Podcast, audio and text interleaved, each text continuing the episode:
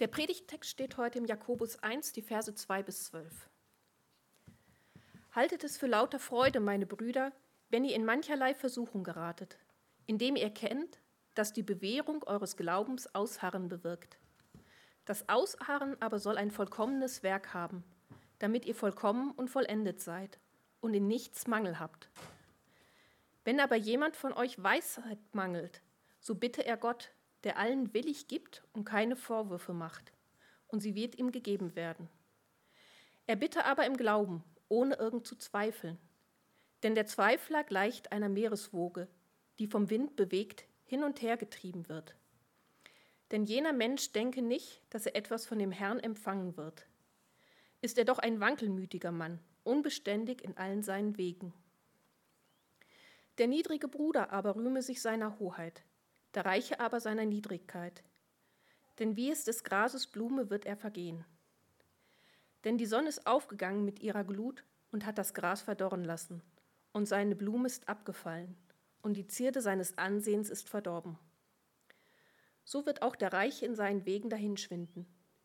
Glückselig der Mann, der die Versuchung erduldet, denn nachdem er bewährt ist, wird er den Siegeskranz des Lebens empfangen, den der Herr denen verheißen hat, die ihn lieben. Vielen Dank, Gudrun. Einen wunderschönen guten Morgen euch allen. Wie geht's euch heute? Gut, das hört sich ein bisschen verhalten an, aber ich gehe mal davon aus, wenn ihr ein bisschen fitter seid, vielleicht in einer Stunde oder so, dann gibt es ein Halleluja, mir geht's gut. Ja, Leute, heute steigen wir quasi in unseren ersten offiziellen Text zum Jakobusbrief ein. Wir haben ja schon mal so eine kleine Einleitung gehört und haben uns ein bisschen mit dem, Kon mit dem Kontext befasst und haben herausgefunden, Jakobus, der Bruder Jesu, schreibt hier an eine christliche Gruppe von Menschen, die frisch aus der Verfolgung kommen, von vielleicht Jerusalem oder dem Umland und zerstreut wurden in alle Welt und jetzt mit einigen Schwierigkeiten zu tun haben, die sie wahrscheinlich vorher in ihrer alten Heimat nicht hatten. Vielleicht Armut, ähm, vielleicht einfach auch das Problem, wer kann uns hier helfen in der Fremde? Vielleicht sind es die Mächtigen, die Reichen, die Politiker, dass man sich an die falschen Leute wendet. Und an diese Gruppe von Menschen schreibt Jakobus seinen Brief. Und wenn man diesen Brief so anschaut und ihn vergleicht mit den Vorgaben, die man so als Theologiestudent an der Schule lernt, so ne, wie so ein Brief sein soll oder vielleicht auch im Vergleich wie eine Predigt sein soll, dann wage ich zu behaupten, dass Jakobus wahrscheinlich in einigen Bibelschulen durchfallen würde. Ich hatte so einen, so einen Lehrer, der hatte die Gabe der Direktheit und ich sage das so, weil die meisten von uns, äh, also gerade in Bibelschulen, die meisten, das sind zu fromme, liebe Lehrer, die trauen sich nicht, dir mal wirklich Kontra zu geben. Aber ich hatte einen Lehrer, der hat es dir so wirklich ins Gesicht gesagt. Ne? Und ich, ich weiß noch bei mir, gerade in dem Fach, wo ich gedacht habe, dass ich am allerbesten bin, predigen, äh, kam er danach zu mir her und hat gesagt, also ich habe nach drei Sekunden abgeschalten, das war gar nichts. Und es hat mich so in meinem Ego zerrüttet, dass ich glaube, das erst eigentlich der Nährboden war oder der Grund, dass vielleicht doch noch was aus mir werden konnte. Ähm, ich glaube, Jakobus ist ein sehr untypischer Brief und das fängt einfach schon damit an, dass dieser werte Herr Jakobus keine schöne einleitende Einleitung hat. Er sagt einfach nur, ich, Jakobus, Knecht Gottes, hier, ihr Zerstreuten, zack, ein Brief und dann geht er direkt los mit Inhalt, bam, haltet es vor lauter Freude, dass ihr in mancherlei Versuchung geratet. Ne? Also er fängt nicht mal an mit den vielleicht mit der leichten Kost, nein, zack, harter Tobak. Und dann irgendwie die, die Themen, die er bringt, die scheinen auch noch so auf den ersten Blick so zusammenhangslos zu sein. Ja, heute in unserem Text, da reden wir einerseits von Versuchungen, äh, hören wir von Versuchungen, dann hören wir von Reichtum und Armut, dann hören wir von Gebet um Weisheit und Wankelmut. Und das sind lauter so Themen, wo man denkt, Mensch, irgendwie wirft der, der Typ da Sachen zusammen. Aber ich glaube, wenn man sich mit ihm tiefer auseinandersetzt, und manchmal lohnt sich das einfach mal, einen Text zwei, drei, vier, fünf Mal zu lesen, bevor man sich eine Meinung bildet. Dann glaube ich, erkennt man, dass das alles sehr viel mehr Hand und Fuß hat, als man so auf den ersten Moment vielleicht ähm, zu erblicken vermag. Und dass das Ganze hier wirklich eine Texteinheit ist, die, die einen großen Gedanken hat, das denke ich, wird vor allen Dingen daran deutlich, dass, wenn ihr mal in unseren Bibeltext reinschaut, wir so eine Art Klammer haben. Na, wir hatten das schon vor, ich weiß nicht, über einem Jahr in unserer Markus-Reihe immer wieder, dass, dass manche Bibelautoren so Klammern verwenden, wo die äh, so einen Gedanken oder einen Begriff schnappen und dann in diesen Begriff verschiedene andere Gedanken hineinlegen, die damit was zu tun haben. Wir lesen in Vers 2, Haltet es für lauter Freude, meine Brüder und Schwestern, wenn ihr in mancherlei Versuchungen geratet. Und dann in Vers 12, seid glückselig oder ihr seid glückselig. Glückselig ist der Mann, der die Versuchung erduldet. Haltet es für lauter Freude, wenn ihr versucht werdet. Glückselig ist der Mann, der die Versuchung erduldet. Und das zeigt, das Überthema ist Versuchung und in dieses Thema hinein packt Jakobus noch andere Gedanken. Und ich habe mal drei Punkte, die ich mit euch anschauen möchte aus diesem Text. Ähm, aber versteht es nicht zu so sehr so eng als drei Punkte. Ähm, aber ich glaube, das sind drei Gedanken, die hier aufgefasst werden. Einerseits, dass wir uns in Anfechtungen erfreuen, vor allen Dingen in den Versen 2 bis 4 und Vers 12. Dass wir lernen, um Weisheit zu bitten, die Verse 5 bis 8. Und dass wir uns in der rechten Erkenntnis rühmen, die Verse 9 bis 11. Und bevor wir jetzt einsteigen mit Vers 2, möchte ich beten. Vater, ich möchte dir dafür danken, dass wir uns auch heute Morgen zusammenfinden dürfen, um gemeinsam in dein Wort zu schauen. Und Herr, ich möchte dich heute ganz besonders bitten, dass du uns lehrst durch dein Wort. Ich möchte dich bitten, dass du aus meinen schwachen Lippen sprichst. Ich möchte dich bitten, dass du dass du uns einfach durch deinen Geist dein Wort auftust und dass dein Wort seine Frucht bringt, Herr. Wir wollen dich bitten, dass du uns heute Weisheit lehrst aus der Weisheit, die du uns niedergeschrieben hast, Herr, und dass diese Weisheit deines Wortes unser Leben bereichert und verändert und das nicht nur irgendwie abstrakt übertragen im Gespräch, in der theologischen Diskussion, sondern ganz praktisch im Alltag, morgens, wenn wir Frühstück machen, mittags, wenn wir mit den Kollegen irgendwie was zu tun haben. Schenkt es, dass dein Wort, Herr, in unserem Leben wirklich ganz viel Frucht trägt. Amen. Ja, Leute, Jakobus steigt steil ein, also wollen wir auch steil einsteigen. Lasst uns gleich mal reinschauen in den ersten Abschnitt, die Verse 2 bis 4. Ich lese es einfach nochmal vor. Haltet es für lauter Freude, meine Brüder, wenn ihr in mancherlei Versuchungen geratet, indem ihr erkennt, dass die Bewährung eures Glaubens Ausharren bewirkt. Das Ausharren aber soll ein vollkommenes Werk haben, damit ihr vollkommen und vollendet seid und in nichts Mangel habt. Dieser erste Satz ist extrem seltsam für uns als Leser, denn Jakobus packt Worte zusammen, die wir als Menschen eigentlich, glaube ich, nicht in einen Satz so zusammenpacken würden. Das Wort Freude und das Wort Versuchung. Habt Freude in Versuchung. Was, was meint Jakobus damit? Was ist denn hier überhaupt mit Versuchung gemeint? Ja, das Wort kann auch mit Prüfung übersetzt werden oder mit Herausforderungen. Äh, aber ich glaube, wir kommen weniger zu der Bedeutung, wenn wir jetzt hier irgendwie sprachwissenschaftlich versuchen, wie, wie dieses Wort überall sonst gedeutet wird. Ich glaube, wir können ganz konkret in den Brief mal reingehen und einfach verschiedene Aspekte anschauen, die im Brief beschrieben werden. Wir lesen beispielsweise in Kapitel 2, Verse 6 und 7, Unterdrücken euch nicht die Reichen und ziehen sie nicht euch vor Gerichte. Lässt er nicht sie den guten Namen, der über euch ausgerufen worden ist. Ein Kernthema, was diese Gruppe erlebt hat, ist Verfolgung. Und das haben sie vor allen Dingen erlebt in ihrer jüdischen Heimat, aber das scheinen sie wohl auch mehr oder minder zu erleben in der Ferne, hier als Unterdrückung. Da gibt es andere, die den Finger auf ihn haben und sie herunterdrücken. Das ist ein Thema. Dann hier in unserem heutigen Predigtext in Vers 9 wird über das Thema Geld gesprochen. Der Niedrige, das meint der arme Bruder, rühme sich seiner Hoheit. Scheinbar gab es einige Leute dort, die nicht ganz wussten, wie sie mit dem wenigen Geld, das sie haben, irgendwie über den Monat über die Runden kommen sollen. Und auch das war so ein Thema, mit dem sie konfrontiert waren, finanzielle Schwierigkeiten. Oder vielleicht auch der Umkehrschluss. Der Reiche aber rühme sich seiner Niedrigkeit in Vers 10. Ja, wie leicht kann es geschehen, dass man aufgesogen wird von den materiellen Dingen dieser Welt und dann völlig den geistlichen Blick verliert. Vielleicht war es bei dem einen Armut, bei dem anderen Prasserei. Dann am Ende des Jakobusbriefs wird eine Aufforderung gemacht, dass wer krank ist, für sich beten lassen soll von den Ältesten. Jakobus 5, Vers 14. Ist jemand krank unter euch?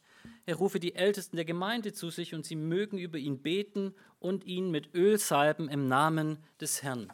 Also kurz gesagt, was Jakobus hier meint mit Prüfungen, mit Versuchungen, mit Anfechtungen oder Herausforderungen, sind die großen und kleinen Schwierigkeiten des Lebens, die Herausforderungen des Alltags, die vielleicht sogar Totalkatastrophen, mit denen man als Mensch konfrontiert ist. Und über diese Sachen sagt Jakobus, freut euch.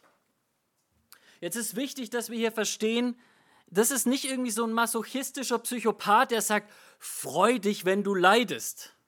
Na, es gab ja, ich weiß nicht, ob die sich wirklich gefreut haben, aber damals äh, gab es ja diese Flagellanten im Mittelalter in der katholischen Kirche, die sich selbst ge gelyncht haben, weil sie gedacht haben, dass sie irgendwie so den, den Zorn Gottes besänftigen können. Vermutlich haben sie sich nicht gefreut. Aber äh, versteht ihr, was Jakobus hier sagt, ist nicht, freut euch an dem negativen Ding, was du erlebst, sondern, lest einen Vers weiter, an dem Ziel, das Gott damit im Blick hat, die Frucht, die Gott daraus wirken möchte. Freut euch in all diesen Trübsalen, indem ihr erkennt, dass die Bewährung eures Glaubens Ausharren bewirkt. Jakobus sagt, die alltäglichen Probleme, die du in deinem Leben hast, die sind etwas, worüber du dich freuen darfst und sogar freuen sollst, weil Gott damit deinen Glauben bewährt, reifen lässt, stärkt und dich Beharrlichkeit, Ausharren dadurch lehrt. Zwei Dinge sind hier zentral und wichtig. Erstens, die Versuchungen und Herausforderungen, die hier beschrieben werden, die sind Prüfungen des Glaubens das die Bewährung eures Glaubens ausharren bewirkt, sagt Vers 3. Also Jakobus sagt, die, die Schwierigkeiten des Lebens und wie du damit umgehst, die sind unweigerlich verbunden mit deinem Glauben, mit dem, worauf du vertraust, mit deiner Identität als Christ. Das ist das Erste. Und das Zweite ist, die Frucht ist nicht Befreiung vom Prüfungsstress oder ein Geschenk danach, sondern ausharren. Und ausharren heißt so viel wie mehr Kraft haben, mehr Geduld haben, mehr Langmut haben, wenn die Probleme weiter da sind. Also, da gibt es keine Lösung für das Problem, sondern einfach ein Ausharren im Problem. Wenn wir das jetzt hier zusammennehmen, dieses Freu dich in deinen Herausforderungen und Mach dir bewusst, dass Gott dadurch deinen Glauben bewährt und im Endeffekt dich ausharren lehrt. Da macht es auf einmal sehr viel Sinn. Denn ich denke, uns allen ist klar, es ist natürlich cool, wenn man voll gut mit Problemen umgehen kann. Aber es ist natürlich nicht so cool, dass man das lernt dadurch, dass man mit Problemen konfrontiert wird. Wir wünschen uns ja meistens gerne das Endergebnis. Wie gerne wäre ich gebildet? Ich will nur nicht lernen. Oder wie gerne wäre ich stressresistent, nur würde ich das gern ohne Stress lernen. Ne? So wild ist das menschliche Fleisch, aber wir wissen, das sehen wir bei jedem Kind laufen, lernst du einfach dadurch, dass du lostappst und auf den Hintern fällst. Und deswegen sage ich auch immer so schön, im Großen und Ganzen, das christliche Leben ist, da geht es um Learning by Failing, ja? Lernen durchs Versagen, Lernen durch konfrontiert werden mit Schwierigkeiten.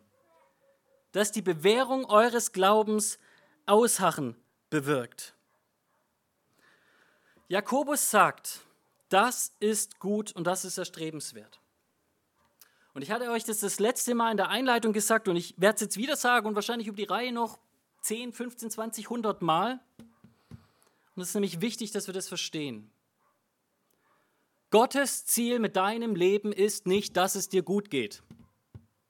Gottes Ziel mit dir ist nicht, dass du einfach und unbeschwert auf so einer Wolke durchs Leben schwebst und dann in der Ewigkeit ankommst, wo du dann noch irgendwie mit so einem schönen Mantel und irgendeinem Begrüßungskorb empfangen wirst oder so. Gottes Ziel ist, dass du, der du geschaffen bist als Ebenbild Gottes, ihn widerspiegelst.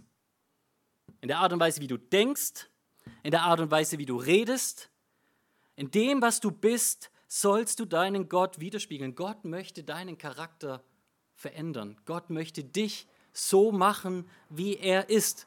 Das ist für Gott so unendlich wichtig, dass Gott bereit ist, dich und mich auch in den Feuerofen zu schicken, wenn es sein muss, um dich dort zu läutern. Denn das ist normal in diesem Leben hier auf der Erde. Wir sind mit Schwierigkeiten konfrontiert. Jesus sagt nicht, wenn jemand mir nachfolgen will, dann verleugne er die Schwierigkeiten und nehme seinen Geschenkekorb an und folge mir nach. Jesus sagt, wenn mir jemand nachkommen will, dann verleugne er sich selbst und nehme sein Kreuz auf sich, so wie ich mein Kreuz getragen habe, und er folge mir nach. Denn wer sein Leben retten will, der wird es verlieren. Wer aber sein Leben verliert um meinetwillen, der wird es finden. Gottes höchstes Ziel mit deinem Leben ist, dass du ihm ähnlicher wirst. Und ein Text, der so ein anderes Werkzeug beschreibt, das äh, Gott äh, uns Diener gibt, Lehrer, äh, Apostel, Propheten, Lehrer und so weiter, der sagt dann auch nochmal dieses Ziel, beschreibt es nochmal ganz gut auf eine andere Weise. Und das möchte ich mit euch lesen. Ähm, wer eine Bibel dabei hat, schlag mal Epheser 4 auf. Epheser 4, da, da packt Jakobus, äh nicht Jakobus, da packt Paulus das, das Thema Gott ähnlicher werden und im Glauben reifen an und sagt, deswegen gibt Gott dir Lehren der Gemeinde, die dich, die dich mit Gottes Wort versorgen. Und ich lese einfach mal ab Vers 13. Ja, der Leib Christi soll erbaut werden durch die Verkündigung seines Wortes und die Diener am Wort. Und jetzt Vers 13, bis wir alle hingelangen zur Einheit des Glaubens und der Erkenntnis des Sohnes Gottes, zum vollendeten Menschen, zum vollen Maß der Fülle Christi, damit wir nicht mehr unmündig sein und uns von jedem Wind der Lehre hin und her bewegen lassen. Paulus sagt, alle sollen gelangen zum vollen Maß der Reife bis hin zur Fülle Christi und nicht mehr unmündig sein. Und Paulus packt eher so diese theologische Seite an. Deswegen ist es wichtig, dass wir alle wachsen in unserem, in unserem Bibelstudium. Ich bin manchmal, wenn ich das so sagen darf, schockiert. Manchmal habe ich den Eindruck, dass wir so irgendwie nach BU, 13. bis 14. Lebensjahr oder so, irgendwie meinen, jetzt haben wir alles gelernt und die, dann haben wir da so drei, vier, fünf christliche Floskeln gelernt, die wir dann noch mit 50 oder 60 oder sonst was wiederholen. Und wir denken irgendwie, wir haben jahrzehntelang nichts weiter zu lernen. Hier wird uns gesagt, wir sollen alle zur vollen Reife theologisch gelangen. Jakobus sagt, wir sollen zur vollen Reife gelangen, praktisch bewährt. Gott will, dass du eine dicke Haut bekommst und die bekommst du nur, wenn du auch hin und wieder geschlagen wirst. Freut euch an der Anfechtung, damit ihr mehr werdet wie der Christus, der gekommen ist, um angefochten zu werden, um euch zu sich zu holen. Wenn ein Mensch diese Perspektive hat, dann ändert das was mit seinem Leben. Seht ihr der Unterschied zwischen den Menschen hier, zu denen Jakobus schreibt, die Gott nachfolgen, und den Menschen, die Gott nicht nachfolgen? Der Unterschied ist nicht, dass die eine Probleme haben und die anderen nicht. Alle Menschen haben Probleme. Das ist Teil dieser gefallenen Schöpfung. Manche haben vielleicht ein bisschen weniger Probleme.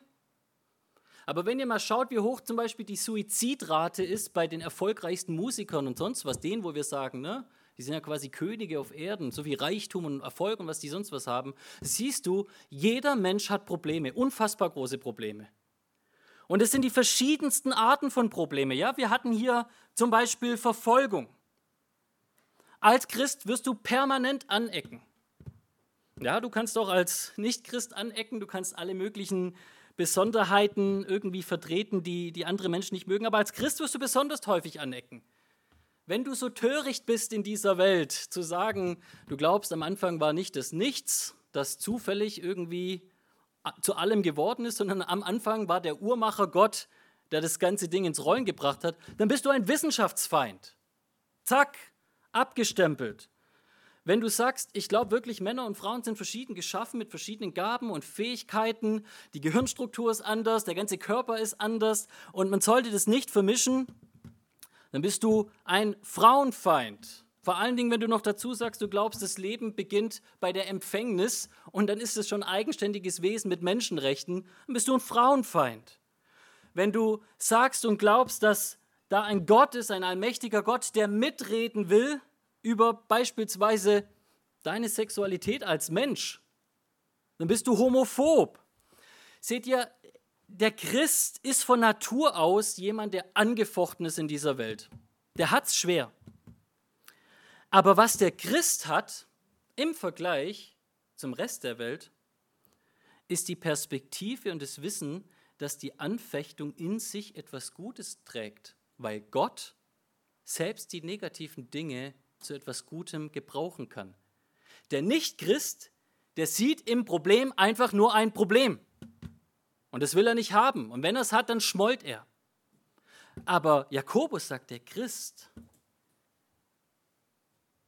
der soll nicht hoffen, dass die Probleme alle weggehen, sondern der soll eine neue Sichtweise kriegen auf seine Probleme. Dass Gott ihn dadurch mehr macht, wie Gott ist.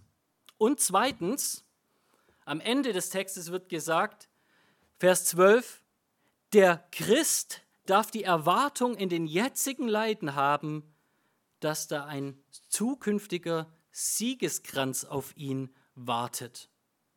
Und die Perspektive, die er also hat, ist, trotz all der Anfechtung, die er hat, dass am Ende dieser Anfechtung der wirkliche Frieden kommt, die wirkliche Freiheit. Aber bis dahin ist er angefochten. Er hat Verfolgung, aber er hat auch viele andere Probleme. Ich weiß, dass hier einige Menschen in der Gemeinde mit den verschiedensten physischen oder psychischen Problemen kämpfen. Und ich will nicht immer irgendwie von meinen Problemchen reden, aber das sind halt für mich so ein bisschen die plastischsten. Ich habe eine Störung in meinem Gehirn. Das ist das besterforschte Problem am Gehirn, ADS, ja? Und es ist gleichzeitig gesellschaftlich das meistgeleugnete. Also entweder sagen mir Leute, das gibt's gar nicht, oder sie sagen mir, jetzt funktioniert halt mal ein bisschen besser. So als ob ich mich einfach nur ein bisschen mehr anstrengen müsste. Und wisst ihr, wie viele Menschen ich mittlerweile kennengelernt habe mit der gleichen Problematik wie ich, die zutiefst depressiv sind, weil sie immer scheitern? Die Wissenschaft sagt, dass jemand mit meinem Defizit durchschnittlich 30 Prozent hinterher ist, was Reife und Wachstum betrifft. Das heißt, wenn du einen Zehnjährigen hast mit dieser Problematik, dann hat er die Reife von einem Siebenjährigen, der aber mit den Thematiken und Problemen konfrontiert wird wie ein Zehnjähriger in seiner Klasse. Und dann scheitert er. Und er ist es von Grund auf, von klein auf gewohnt, Dinge nicht hinzukriegen, die von ihm gefordert werden. Das ist ein Thema, mit dem ich konfrontiert werde. Und als Mensch würde ich mir am liebsten wünschen, ich hätte das nicht. Das wäre so viel einfacher, das Leben, wenn ich einfach neurotypisch wäre. Leute, wenn ich wirklich mal auf jede E-Mail sofort antworten würde, die ihr mir schreibt, oder überhaupt mal antworten würde. Und wenn ich nicht ständig die Dinge vergessen würde. Ihr seid ja Christen, da, da erfahre ich ja noch viel Barmherzigkeit, aber wisst ihr, wie oft ich anecke in dieser Welt mit all dem Chaos in meinem Gehirn? Das ist nicht lustig. Und das, wenn ich ehrlich sein darf, ist ja noch ein kleines Problem im Vergleich zu dem, was manche von euch durchmachen. Was ich schon mitgekriegt habe hier von Leiden, die ihr erlebt, die Teil eures Lebens sind. Die Leiden sind nicht weggegangen, als ihr Christen wurdet. Manche Leiden sind dazugekommen, alte Leiden sind geblieben. Aber was Jakobus hier sagt, was sich ändern kann, ist deine Perspektive auf die Leiden. Ja, wir ringen und beten manchmal, dass Gott uns den Stachel aus dem Fleisch zieht wie Paulus. Aber Gott will uns lehren, lass dir an meiner Gnade genügen. Ich bin bei dir in deiner Anfechtung und ich will, dass du in deinen Schwierigkeiten lernst zu reifen, zu wachsen, beharrlicher zu werden, zuzunehmen, mehr zu werden wie ich. Gott hat etwas Gutes vor mit deinen Leiden und deswegen darfst du dich freuen. Deswegen darfst du dich freuen. Ich habe gewagt, ein Lied zu übersetzen von vielleicht dem größten Liederschreiber aller Zeiten, John Newton, der auch Amazing Grace geschrieben hat. Der hat eine fabelhafte, ich weiß gar nicht, ob man Hymne sagen kann, aber er hat ein fabelhaftes Lied geschrieben. Und ich habe es noch nicht veröffentlicht, weil ich meinen frevelhaften, schwachen deutschen Text nicht für würdig halte, verglichen zu werden mit dem englischen Original, weil das so grandios ist. Aber ich möchte euch trotzdem zwei Strophen, die letzten zwei Strophen vorlesen, weil ich glaube, dass dieser Mann die Essenz von Jakobus verstanden hat, wie vielleicht kaum ein anderer. Dieses Lied heißt I asked the Lord that I might grow. Ja, ich habe Gott darum gebeten, dass ich wachsen möchte, wachsen darf. Das, das ist das, das Thema des Liedes und im Lied stellt er dann fest, aber dass Gott ihm nur die Probleme mehr anhäuft im Leben. Und dabei wollte er doch eigentlich die guten Dinge, nicht die schlechten Dinge. Und in den letzten beiden Versen heißt es folgend. Warum, warum schrie ich zum Herrn? Quälst du mich bloß mit dieser Last? Gott sprach, nur so kann ich erhören, was du von mir erbeten hast. Dich zu befreien dient all dein Schmerz von Stolz und irdischem Gewinn. So lange zerbreche ich dein Herz, bis ich dein Ein und alles bin.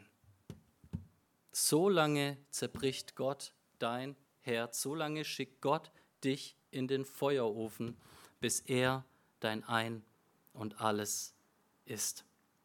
Das ist also die erste Thematik, die hier in diesem Text deutlich wird und hiermit hinein verwoben, bringt Jakobus zwei andere Gedanken. Einerseits das Thema Weisheit und andererseits das Thema des Rühmens oder vielleicht die Perspektive, die Sichtweise, wessen wir uns rühmen sollten. Lasst uns mal in die Verse 5 bis 8 schauen. Wir sollen um Weisheit bitten.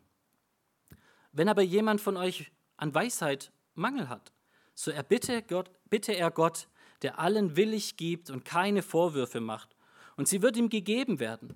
Er bitte aber im Glauben, ohne irgend zu zweifeln, denn der Zweifler gleicht einer Meereswoge, die vom Wind bewegt und hin und her getrieben wird. Denn jener Mensch denke nicht, dass er etwas von Gott, dem Herrn, empfangen darf. Ist er doch ein wankelmütiger Mann, unbeständig in allen seinen Wegen. Hier im zweiten Abschnitt spricht Jakobus von Weisheit. Was um alles in der Welt ist eigentlich Weisheit?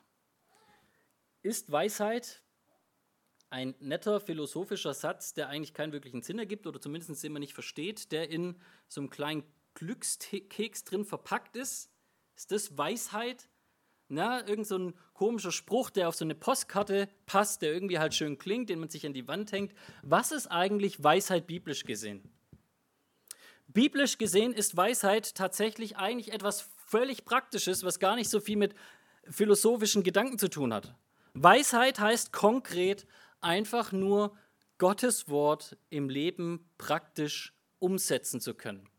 Und um euch das zu belegen, möchte ich euch mal mit hineinnehmen in 1. Könige 3, vielleicht die bekannteste Stelle überhaupt. Da ist der werte Herr Salomo. Und damals war er noch kein werter Herr, sondern ein kleiner Bub. Und er ist zum König berufen worden und Gott sagt so, hey, kein Ding, ich bin bei dir, wünsch dir was. Und Salomo spricht zu Gott ab Vers 7, Und nun, Herr mein Gott, du selbst hast deinen Knecht zum König gemacht, anstelle meines Vaters David. Ich aber bin ein kleiner Junge und ich weiß nicht aus, noch einzugehen. Und dein Knecht ist inmitten deines Volkes, das du erwählt hast, eines großen Volkes, das wegen seiner Menge nicht gezählt noch berechnet werden kann. So gib denn doch deinem Knecht Gehör. Gib ihm ein Herz, das hört auf dich, dein Volk zu richten, zu unterscheiden zwischen Gut und Böse. Denn wer vermag dieses dein gewaltiges Volk zu richten? Und das Wort war gut in den Augen des Herrn, das Salomo gebeten hatte. Und Gott sprach, weil du um diese Sache gebeten hast und hast dir nicht viele Tage erbeten und hast dir nicht Reichtum erbeten und hast dir nicht ein langes Leben erbeten vor deinen Feinden, sondern hast dir Verständnis erbeten, um auf das Recht zu hören. Siehe, hiermit habe ich nach deinen Worten getan. Siehe, ich habe dir ein weises und verständiges Herz gegeben. Salomo sagt, Gott, gib mir ein Herz, das bereit ist, auf dich zu hören. Und Gott sagt, ich habe das gemacht. Und wie nennt Gott das? Ein weises und verständiges Herz. Weise. Weise heißt, auf Gott zu hören, in der Praxis umsetzen zu können, was Gott von uns will. Als Christ fähig zu sein, im Alltag sein Christsein zu leben, Gott wiederzuspiegeln. Weisheit im Alltag. Jetzt ist hier aber das Interessante, dass unsere, unser Kontext ja Schwierigkeiten sind. Und von daher ist eigentlich der Gedanke, den Jakobus hier hat, nicht einfach nur allgemein Weisheit, sondern vor allen Dingen Weisheit mit all diesen Anfechtungen, die dich konfrontieren. Ob es deine Krankheiten sind, ob es deine finanziellen Nöte sind, ob es die Tatsache ist, dass du vielleicht nicht den Partner gefunden hast, den du dir gewünscht hast, oder jetzt mit einem Menschen zusammengekommen bist, der dir nicht gut tut, ob du vielleicht ähm, nicht deinen Job bekommen hast, den du dir gewünscht hast, ob du vielleicht nicht die Kinder bekommen hast, die du dir gewünscht hast, ob du mit irgendwelchen Dingen konfrontiert hast, die du dir niemals gewünscht hast, egal was. Gott kann dir die Fähigkeit schenken, damit umzugehen. Das ist das, was Jakobus sagt.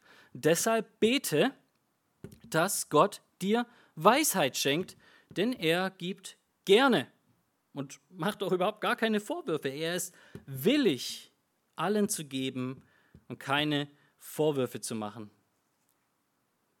Wenn jemand ehrlich zu Gott kommt, dann sagt Jakobus, dann darf er erwarten, dass Gott erstens nicht knausert, das ist kein Schwabe,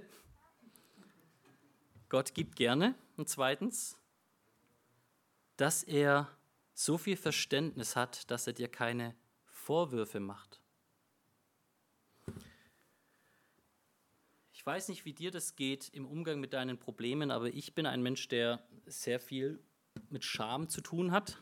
Ich glaube, das ist wahrscheinlich eine menschliche Sache, das hat jetzt nicht nur was mit mir zu tun. Und wie leicht denken wir, dass es verwerflich ist, dass wir Schwierigkeiten haben, mit Problemen umgehen zu können. Ah, wenn ich doch nur irgendwie ein besserer besserer Mensch wäre, aber weil ich mich nicht genug anstrenge oder sonst was, deswegen komme ich damit nicht klar. Schau mal, Jakobus sagt hier, Weisheit ist etwas, was du dir nicht erarbeiten kannst, sondern was du dir von Gott erbitten musst. Nur Gott kann dich lehren zu leben, wie Gott will, dass du lebst. Und zweitens, Gott macht dir keine Vorwürfe, wenn du damit haderst, so zu leben, wie er möchte, dass du lebst, solange insofern dein Wunsch ist, ihm ähnlicher zu werden. Jakobus macht aber auch hier eine interessante Aussage. Er sagt quasi der Umkehrschluss. Wer nicht im Glauben bittet, der darf auch von Gott nichts erwarten. Vers 6. Er bitte aber im Glauben, ohne irgend zu zweifeln. Denn der Zweifler gleicht einer Meereswoge, die vom Wind bewegt und hin und her getrieben wird. Denn jener Mensch denke nicht, dass er etwas von dem Herrn empfangen wird. Ist er doch ein wankelmütiger Mann unbeständig in all seinen Wegen. Interessant, dass Jakobus sagt, dass Gott einerseits freigebig ist, er knausert nicht, er gibt gerne und gleichzeitig sagt er, es gibt eine Gruppe von Menschen, die brauchen nichts von ihm erwarten. Und diese Menschen, heißt es hier, sind diejenigen, die zwar bitten, aber nicht wirklich glauben oder wollen, sondern einfach es nur tun die vielleicht hin und her gerissen sind zwischen Gott und anderen Dingen. Jakobus sagt, diese Menschen sind wankelmütig, hin und her geworfen wie ein Schiff in den Wellen und die brauchen von Gott nichts erwarten. Und ich glaube, der Gedanke, den Jakobus hier bringt, ist das, das Thema ein geteiltes Herz. In der Bibel wird immer und immer und immer wieder deutlich gemacht, dass Gottes größtes Ziel ist, dass A, er dein Herz kriegt und B, dass er es ihm ähnlicher gestalten kann. Damit er es ähnlicher gestalten kann, muss er dein Herz haben. Ein Mensch, der nicht Gott nachfolgen will, der wird es auch nicht tun. Ein Mensch, der mit Gott hadert, der wird auch nicht wirklich diese Dinge im Leben umsetzen wollen, selbst wenn Gott die ihm schenkt. Und mich erinnert es ganz stark an so eine Person, ich möchte nichts Detailliertes drüber sagen, aber mir ist mal eine Frau begegnet. Ich war mit der im Hauskreis, frag mich nicht, wie das gekommen ist. Das war irgendein ganz merkwürdiger Hauskreis. Auf jeden Fall, äh, diese Frau hatte ganz viele Probleme und die wollte immer, dass man dafür betet. Und ich dachte mir so, Mensch, die ist so beharrlich, dass die quasi, ähm, dass die einfach nicht aufgibt, Gott zu fragen. Dann aber habe ich mitgekriegt, dass die Frau im gleichen Atemzug auch immer in irgendeinen so buddhistischen Kreis gegangen ist, wo sie irgendwelche positiven Energien über sich aussprechen lassen hat und negative Energien entfernen lassen hat. Und noch ein, zwei, drei andere Wege, äh, dann auch noch Horoskop und sonst was. Und da ist mir aufgefallen, diese Frau, die hängt sich einfach an alles ran. Ihr Herz ist nicht bei Gott. Und wir beten hier die ganze Zeit, versuchen und ringen, mit einer Frau, die eigentlich letztendlich selbst gar nicht glaubt, dass, dass es wirklich diesen Gott gibt und dass wir wirklich gerade hier von ihm was erbitten. Das war halt so ein Ding, was sie gemacht hat, so ein Versuch wie viele andere Dinge. Wenn das fun nicht funktioniert, dann versuche ich mal das und das und das. Und das Ergebnis, was Jakobus hier sagt, ist, so ein Mensch braucht nicht erwarten, dass er etwas von Gott kommt, bekommt. Gott ist gerne bereit, dir die Weisheit fürs Leben zu geben, die du brauchst, um deine Schwierigkeiten meistern zu können. Aber Gott will dein Herz. Und wenn dein Herz nicht an ihm hängt, brauchst du als Mensch nichts erwarten. Interessant ist hier auch noch, ich weiß nicht, ob euch das aufgefallen ist, wir haben jetzt gerade gelernt, dass ähm, die Schwierigkeiten des Lebens quasi unseren Glauben stärken. Also man könnte sagen, ne, Anfechtung führt mit Gottes Gnade zu Glauben. Hier wird jetzt gesagt, Glauben ist die Grundlage für Weisheit. Ne? Also Anfechtung, Glauben, Glauben, Weisheit. Aber Weisheit wiederum ist irgendwie die Fähigkeit, um ja quasi mit den Problemen klarzukommen. Seht ihr, das ist so ein, wie so ein Kreislauf. Und ich glaube, das ist etwas, was es immer wieder in der Bibel gibt, dass es in Anführungsstrichen einfach so Dinge gibt, die sich bedingen. Gott muss deinen Glauben mehren, damit du überhaupt mehr Gottes Wort umsetzen willst im Leben Du brauchst Gottes Wort im Leben, um klarzukommen mit deinen Problemen. Und so länger du oder so mehr du mit deinen Problemen klarkommst, desto mehr wirst du auch Gottes Treue darin sehen und desto mehr wird dein Glauben wachsen. Das ist so ein Kreislauf. Und ich glaube, das ist etwas, was wir auch wirklich in der Praxis immer und immer wieder erleben. Wie oft kommen wir an unsere Glaubensgrenzen mit unseren Schwierigkeiten und stecken dann da drin und brauchen irgendwie mehr Weisheit, die uns fehlt. Und es ist so ein stetiges, wir scheitern, wir erleben wieder irgendwie einen Erfolg oder sonst was. Ich glaube, wichtig ist, dass wir sehen, am Ende des Tages, am Ende des Lebens, mit all den Aufs und Abs, dem auf die Schnauze fallen, wieder aufstehen, mit den Schwierigkeiten, mit der wachsenden Weisheit und so weiter, am Ende des Lebens sehen wir, dass wir irgendwie gereift sind. Dass wir immer tiefer und tiefer und tiefer hineingeraten sind und immer näher zu Gott gekommen sind und immer mehr gereift sind nach seinem Willen. Erbitte im Glauben. Und das führt uns zu unserem letzten Punkt, zum letzten Abschnitt, die Verse 9 bis 11. Der niedrige Bruder aber rühme sich seiner Hoheit und der Reiche aber seiner Niedrigkeit, denn er ist wie das Gras auf dem Feld, das vergehen wird, er ist wie Gras, das unter der Sonnenglut ist und das verdorrt, eine Blume, die abgefallen ist, die ihre Zier verloren hat. Ja, so ist der Reiche, dessen Wege dahinschwinden. Der letzte Abschnitt, den Jakobus hier packt in dieses ganze Thema Anfechtung, ist, dass er dem Menschen sagt, der nichts hat, dem Menschen, der hadert, dem Menschen, der niedrig ist, dass er sich seiner Hoheit rühmen kann.